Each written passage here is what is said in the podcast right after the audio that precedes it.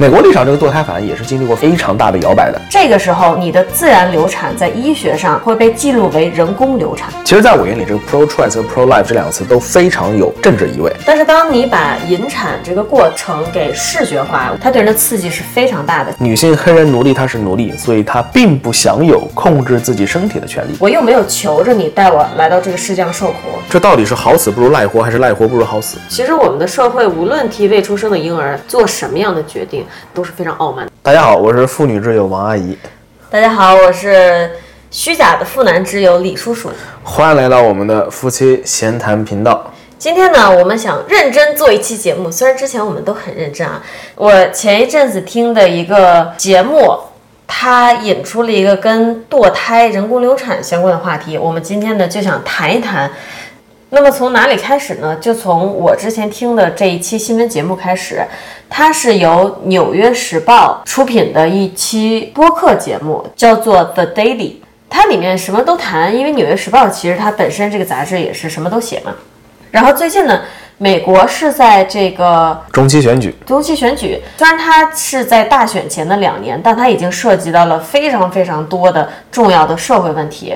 这一期《纽约时报》的这个播客，它讲的就是其中对于选举影响非常大的一个问题。我们俗语称它为堕胎，然后呢，严谨一点来讲，它叫人工流产，就是有人工干预的流产行为嘛。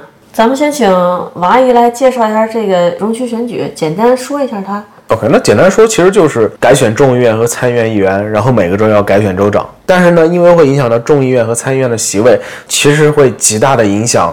之后即将到来的美国大选，美国民间有种说法，就是中期选举实际上就是提前预演了大选。然后还有一个没有任何卵用的冷知识啊，其实是热知识。美国每一次一到大选的时候，哎呦，这个油价啊，就是飞得不像话，高的离谱。所以这是为什么呢？其实知道为什么，但不是咱们这些重点，所以先不讲。反而就跟他们选举都有关，你懂的。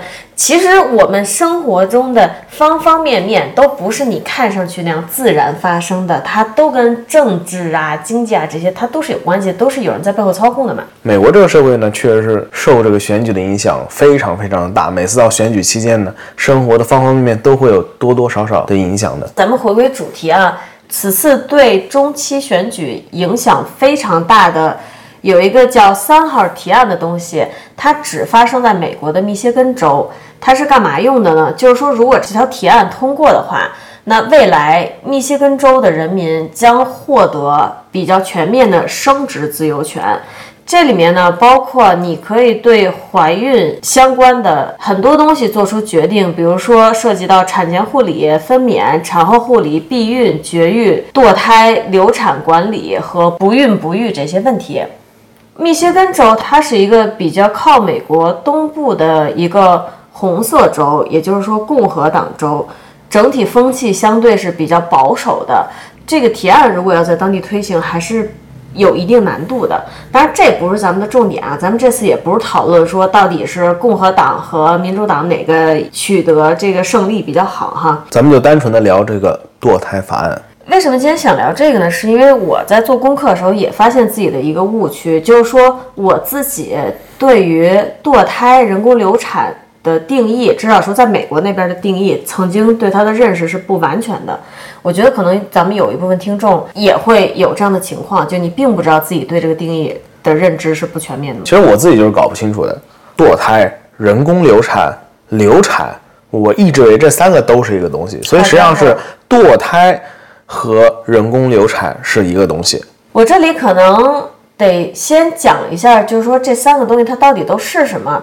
首先，自然流产就是自然流产嘛，就是因为身体原因或者说外界原因，呃，对，OK，很自然的胎儿不能就是存活。堕胎是 abortion，嗯，abortion。那自然流产是呃 miscarriage 啊。然后但实际上呢？至少在美国，从医学上来讲，因为有一个什么事情呢？一个女性她哪怕是自然流产了，如果是单靠流产药物啊，可能不一定能做到百分之百的把子宫内残留的胎儿组织排出体外，给排出体外。然后这时候呢，就会出现一个其实会影响到生命安全的，就如果没有排干净的话。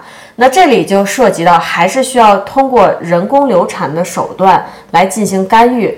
这个时候，你的自然流产在医学上，还有在你的可能呃就医记录上会被记录为人工流产。也就是 abortion 了，也就是 abortion，所以很多美国人他说啊，我反对 abortion，反对人工流产，反对堕胎，他可能真的不知道自己在反对什么，因为一旦他反对的东西成真了啊，全美国禁止人工流产的这种手术了，嗯，如果他自己真的因为自然流产产生生命威胁的时候，他是很难找到地方给他做人工流产的手术的，这就是问题的关键。这就是我说为什么很多人啊，他自己在反对或者支持一些东西的时候，他可能都不知道自己在反对和支持什么。就像李叔叔说的，很多人其实并不知道自己到底在支持和反对着什么东西，特别是在美国的堕胎法案这上面，它有一部分原因呢是跟美国堕胎法案的历史有关的。它整个历史呢，实际上就是比较混乱的。美国是经历过从堕胎自由到反对堕胎，再到堕胎自由，再到咱们现在今天这样的一个过程的。其实美国不光是在堕胎这件事情啊，因为实话说，真的。大部分人就是乌合之众啊，包括我们自己，确实包括我们自己。大选期间投票的过程中，会看到的东西里面，大部分选民呃很难有人是真的百分之百了解他投票的时候投的是什么东西，这些法案、这些提案都是什么的。大部分人还是说我是坚定的，比如说共和党或者民主党支持者，我就会去投这个。他真的不会去很细致的考虑说这一个党派的思想中的哪一部分是不是跟我不合。针对美国的这个堕胎上面这个话题，先介绍两个很重要的名词。我没找到他们应该怎么做中文翻译啊？其中一个是 pro life，另外一个是 pro choice。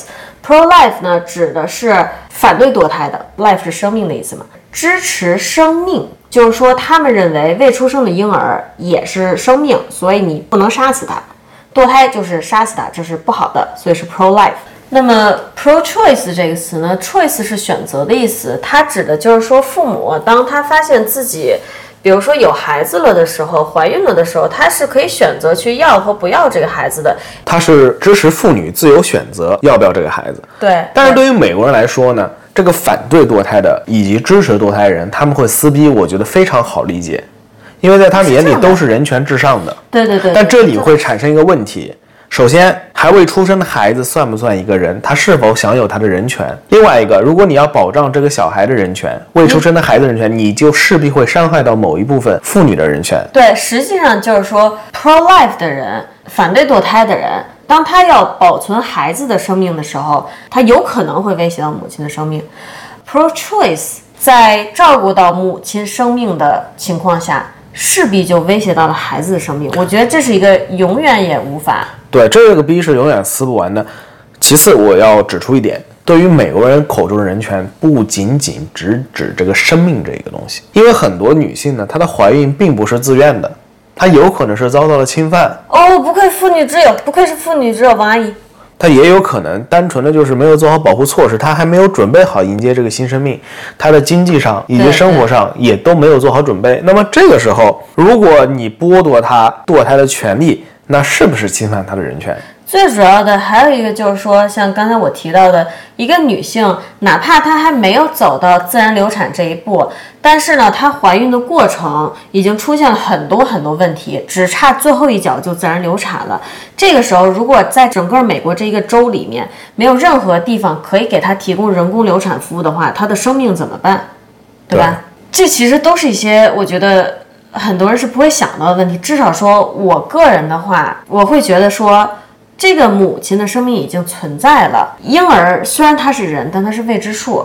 你连当下已经活着人的健康状况、生活质量都保证不了，你还去谈这个未出生的人的生活状况、人权？我是这样想的，嗯，那我的想法呢，在我眼里，我觉得这两派的思想我都可以理解，我也可以理解我，都可以理解。但是呢，如果让我站队呢，那我是站支持堕胎法案的，就是说支持一个 choice，一个选择。因为原因也很简单，在我眼里，没有出生的小孩他就不算一个生命，我并不把我以。为你会说老婆的命比较重要，不是这样的，在我眼里，我并不觉得。实际上，我是一个非常自私的人。就那意思，老婆也无所谓呗。不是你，你能不要，你能不要，你能不要这样打岔吗？我是一个比较自私的人，那判断这种事情呢，我会很直接的从我自己的情感方面去出发。我没有见过这个小孩，跟他没有情感连接，对我还没见到他，到现在为止，顶多可能在那个时候只能在 B 超上看到特别模糊的这个影像，我是没有任何情感连接的。你会发现我这人很好理解，我在家里我很爱猫，对不对？嗯，我对它非常好，但是在外面呢看到野猫，我也不会产生特别多的要去给它喂东西啊，或者是可怜哇这么冷，它在外面怎样？我从来不会有这样的想法，因为我跟它没有情感连接。这里我跑题一秒，我刚好前两天看到一个东西，你超过一秒了，你怎么不去吃屎呢？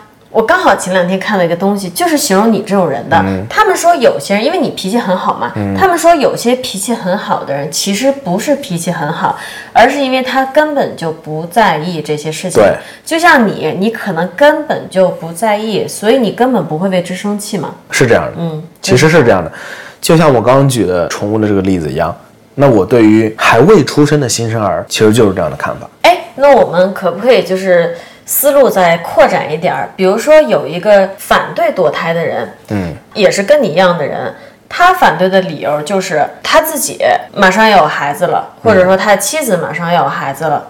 他跟这个孩子建立起了情感连结，其他的女人不是他老婆，不是他女儿，与他无关。他不 care 你到底有没有堕胎的权利，他只 care 到他自己未来要有一个孩子要出生了，他跟这个孩子已经建立了情感上的连接，也会有这种人吧？会有这种人，嗯，当然这是个很复杂的话题，我觉得我们没有必要继续的深入下去，甚至思路你可以再打开一点。哦，你还要打开，啊，你打对开。，那如果还没有出生的婴儿就算生命，那么我蛋蛋里是不是住着几亿个生命？你跟他们产生了极强，对我跟他们产生了极强的情感连接，我建议把我的蛋蛋给供 供奉起来。烦死了。其实这里我想补充一句啊，我作为一个直男，其实从来没有考虑过，也不要没有考虑吧，因为这是我无法想象的事情。所谓的流产到底是一个怎样的过程？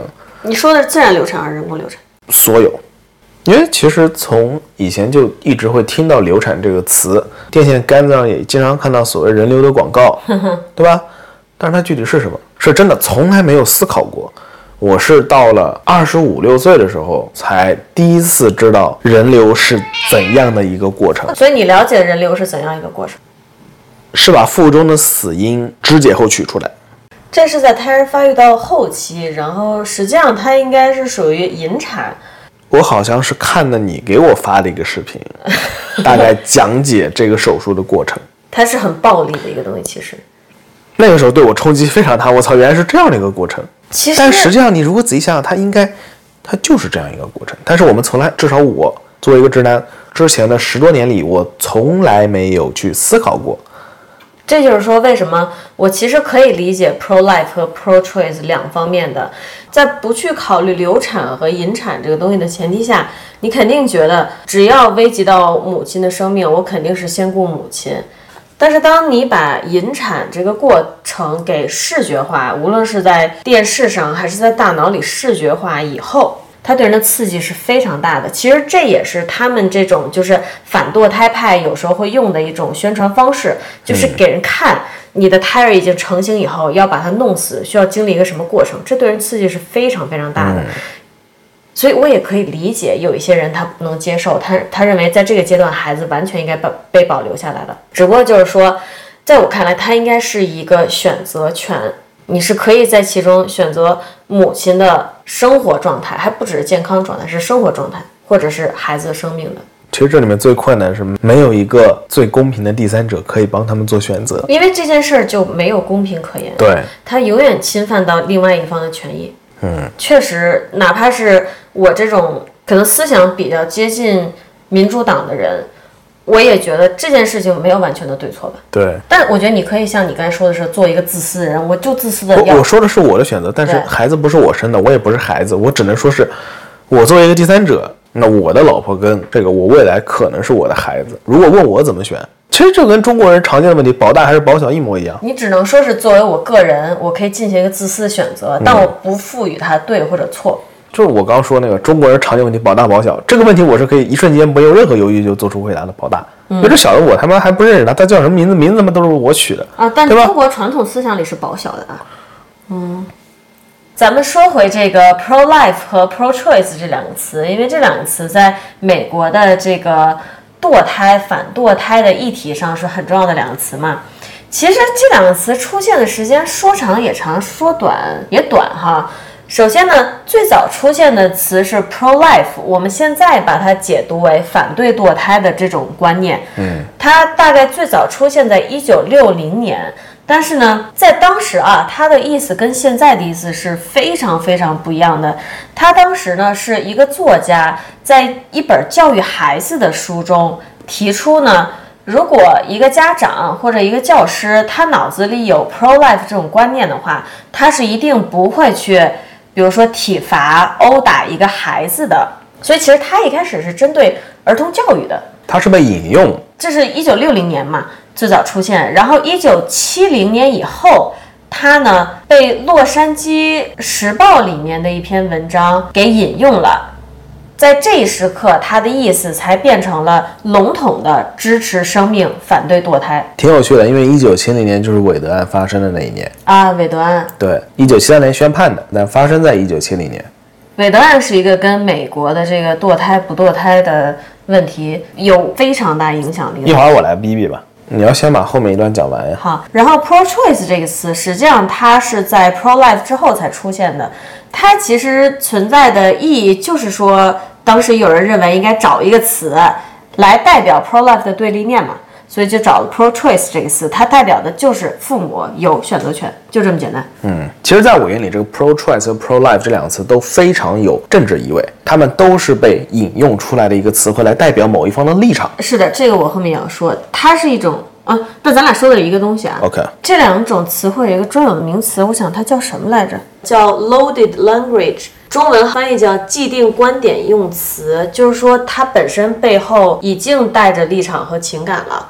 为什么？为什么？因为先出来的是 pro-life，对吧对，？pro-choice 这个词被引用，就是为了寻找那么一个短语来反驳 pro-life。代表反驳 pro-life 的人的立场。对，它其实呢是一个帮助人们去给自己打上标签、去站队的这样的一个道具。其实这些观点啊，都是政治工具。公民本身就是政治工具，观点也是政治工具，一切都是。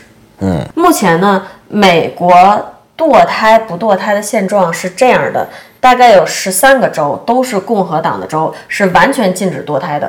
其他的一些州呢，还有一些在摇摆的。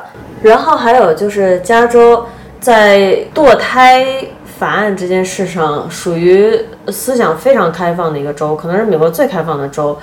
加州之前是对于就是你怀孕月份大了以后这种引产的动作，它是非常不支持的。也就是怀孕时间长了之后，在一定月份以后啊，你如果想去做引产，是一定得去经过医生的同意的。你不能说我自己就决定了，医生我现在要引产，你就得给我引产，它不是这样的。但是同样是今年的中期选举的时候，加州其实也有一条提案，叫一号提案。它这里提的就是把什么这些乱七八糟都去掉。加州这条法案通过以后，想怎么搞怎么搞。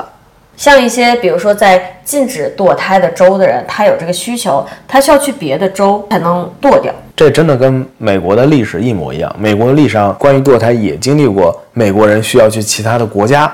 当时呢是美国全国禁止堕胎，所以需要去其他国家才能去堕胎。更难了。美国历史上这个堕胎法案也是经历过非常大的摇摆的。最早最早的美国是一切自由的，刚建国很混乱嘛，它并没有相关的法律说明确的是允许堕胎还是禁止堕胎。那么这种情况下，大家都是随便弄，对吧？对一六零零年代到一九零零年代呢，堕胎都是非常常见的行为，直到一八六零年代开始，有一些州逐渐的开始推行反堕胎法案，但是呢，当时执行力并不是很足。嗯，过了一八六零年代之后呢，慢慢有一些比较强力的反堕胎法案被推行了。嗯，也就是从那个时候开始，女性开始使用地下非法手段去进行堕胎。为什么要完全禁掉这个东西呢？不支持的人可以不去堕呀，你珍惜胎儿生命的人可以不去堕呀。这是有宗教原因在里面的。但是它的宗教原因不是真正的宗教原因，它也是被政治操控的宗教，它不是所谓的真实宗教。那我先把这个说完吧，因为后面还挺长的，一会儿咱们绕不回来。嗯，但这里面还涉及到另外一个美国的老大难问题，因为一八六零年前后刚好是美国的内战嘛，嗯，其实，在内战前，内战是一八六一到一八六五年嘛，南北战争期间，对就是美国的南北战争是人种之间的矛盾。对，反奴隶法案。一八六零年之前，虽然是堕胎合法的，但是白人和黑人的规则是不同的，哎呀，这个世界就很真实。而且这个说法也是非常真实的，因为女性黑人奴隶她是奴隶，所以她并不享有控制自己身体的权利，哎呀，就所以她是否可以堕胎，取决于她的主人，也就是奴隶主。白人男性？对，直至一九一零年，美国全国禁止堕胎。然后呢，就是你之前说的很像，那个时候美国的有钱人呢是可以出国的，离开美国去其他地区堕胎。这是美国关于堕胎法案的第一次摇摆，是从 OK 到不 OK，从允许到禁止的第一次摇摆。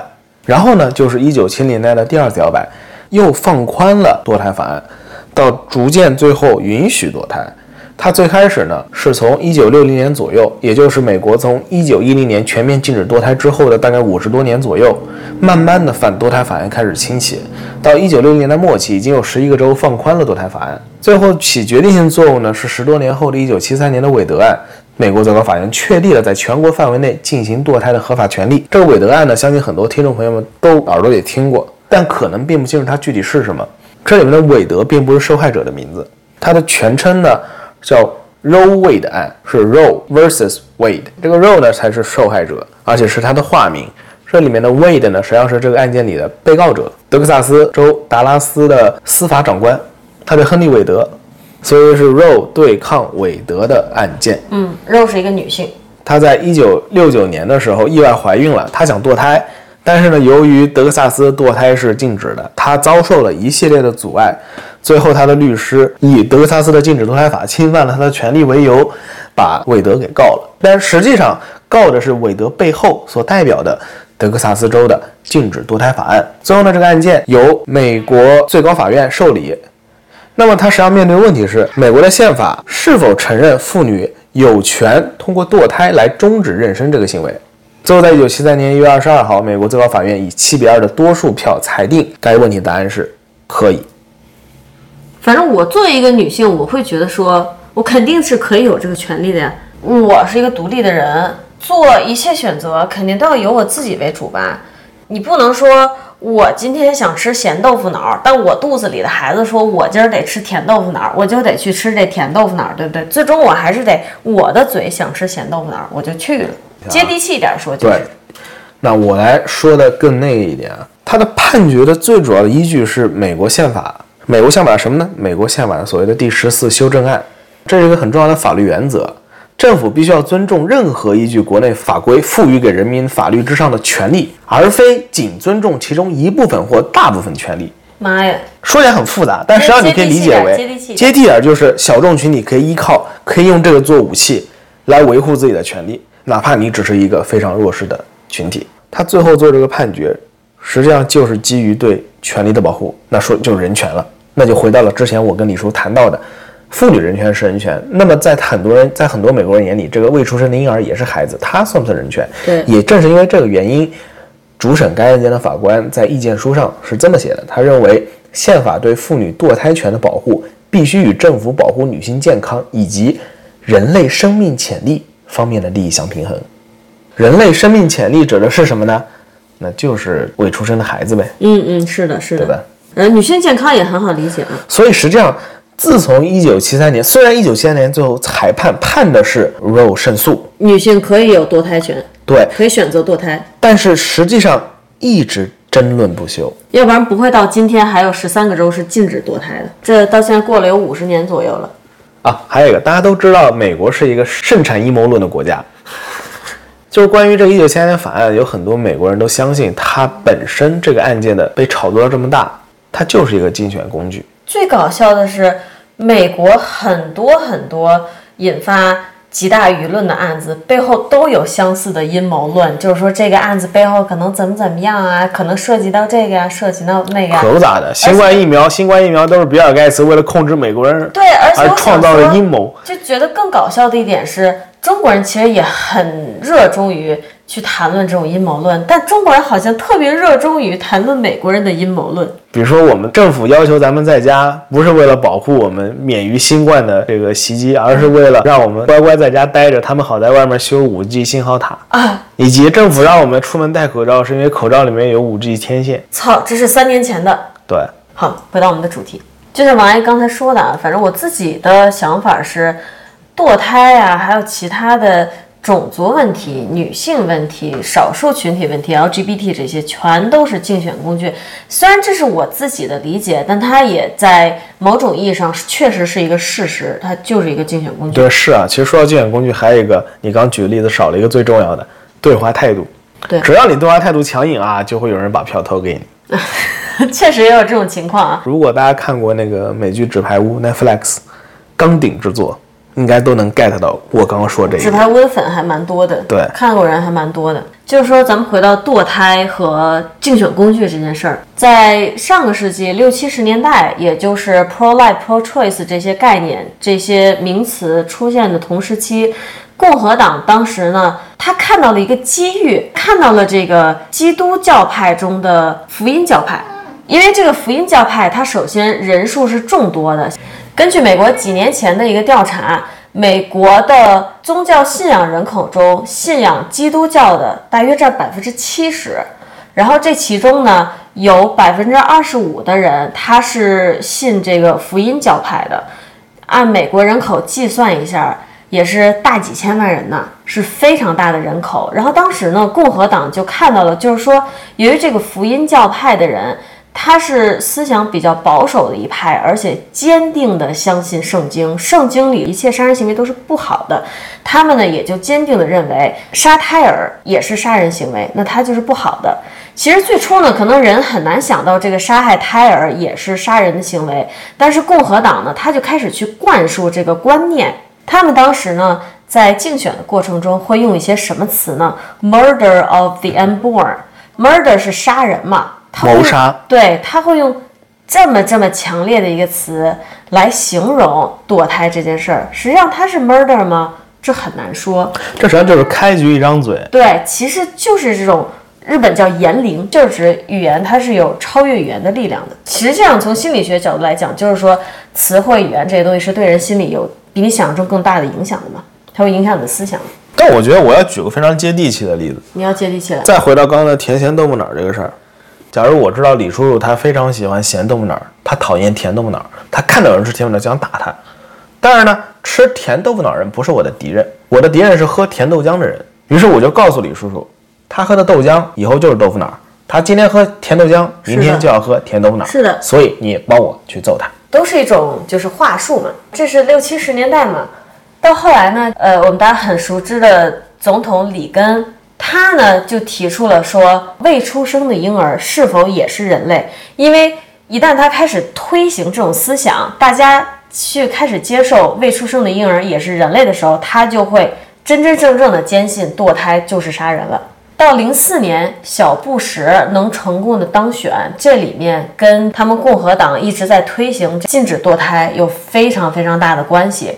他当时在演讲的时候呢，也用了一些词。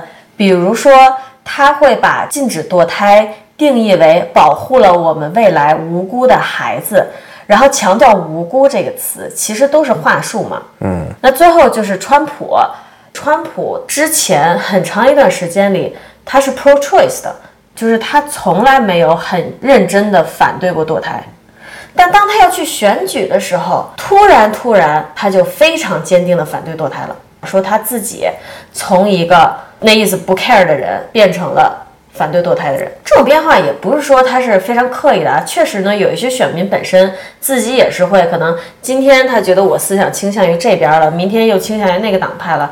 但是当政客去这么做的时候，他背后就有很多很深的意义了嘛。或者说，当演讲代师去这么做的时候，煽动力是非常强的。对，其实就是煽动煽动人的情绪嘛。嗯，引用。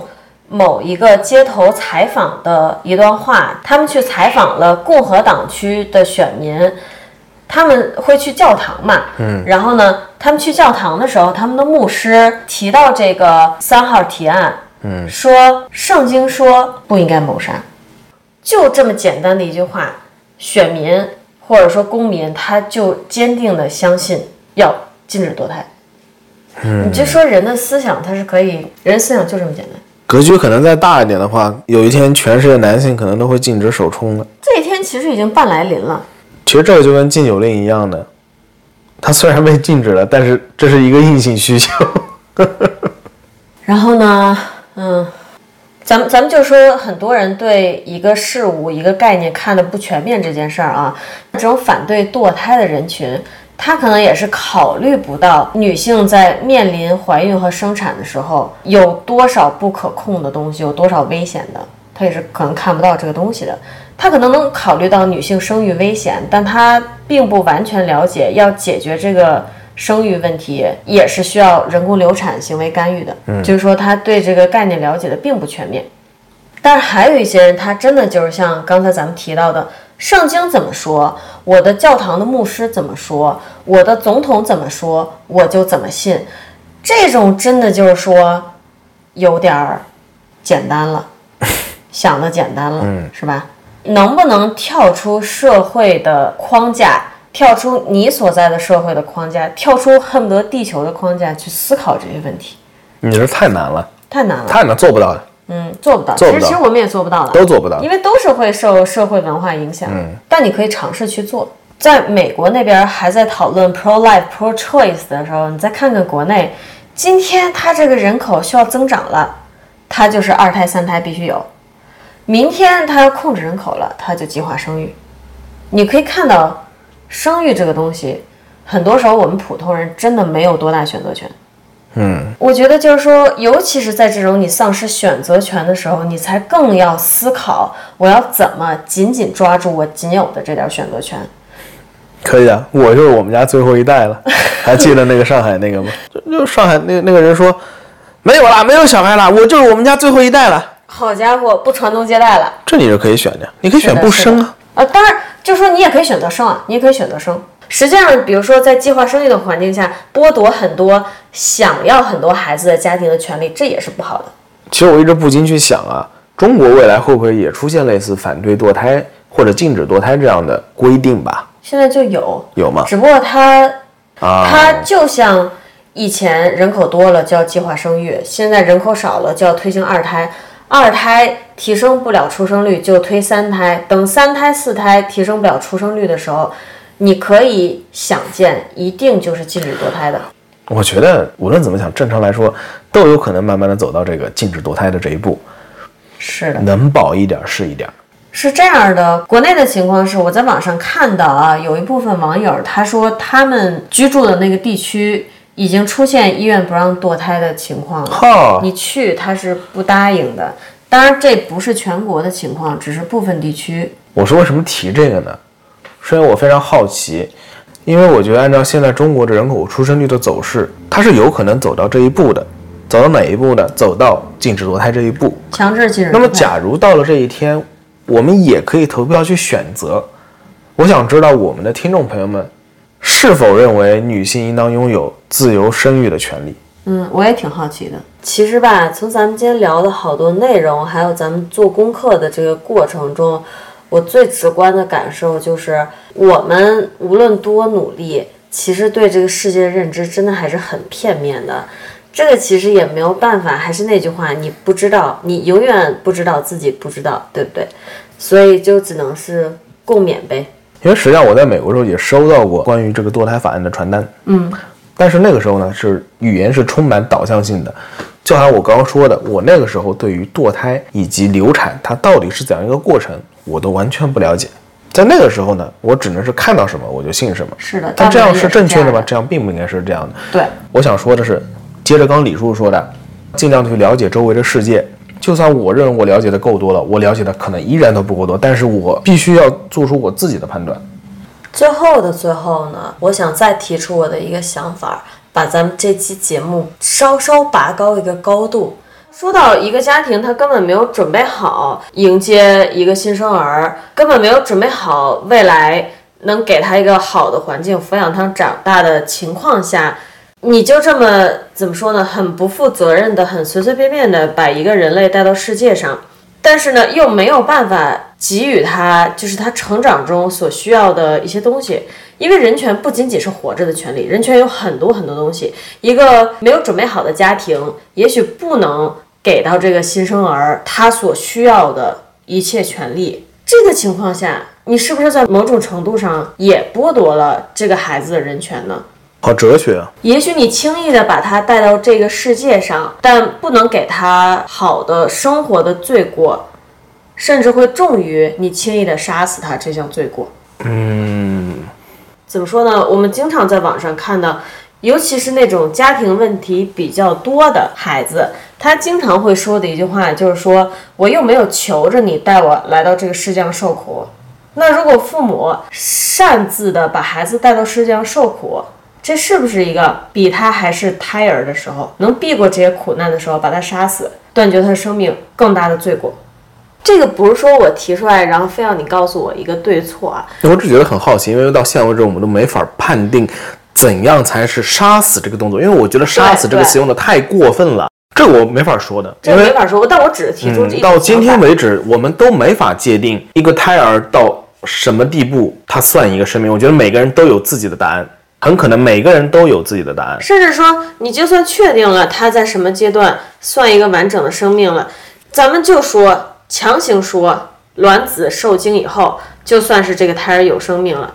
但我刚才提的那些问题依然存在，你轻易的把这样一个生命带到世界上来受苦，你的罪过大不大呢？还是很大的。无论他在哪一个阶段成为了我们所说的生命，这个真的很难回答，这个很难，非常难回答。用中文的话说，就是这到底是好死不如赖活，还是赖活不如好死？嗯。然后，就算你认为好死不如赖活着，你是否有权利替你的后代决定，你们也要好死不如赖活着？其实，我们的社会无论替未出生的婴儿做什么样的决定，其实来讲都是非常傲慢的。我认为，但同时只能选择下傲慢的决定。你要么是在这个方面傲慢，要么是在那个方面傲慢。你无论如何剥夺了他的选择权，这是我无法超出我的回答范畴的问题。无论你是替他做决定，还是不替他做决定，他自己的个人意识到很多年、很多年之后才能觉醒，而且还要在有正确引导的前提下，有可能一辈子没有觉醒的。对，有时候一辈子不觉醒是一种幸福。哦，你要这么聊的话，今天可以聊到天黑。不不不聊不聊。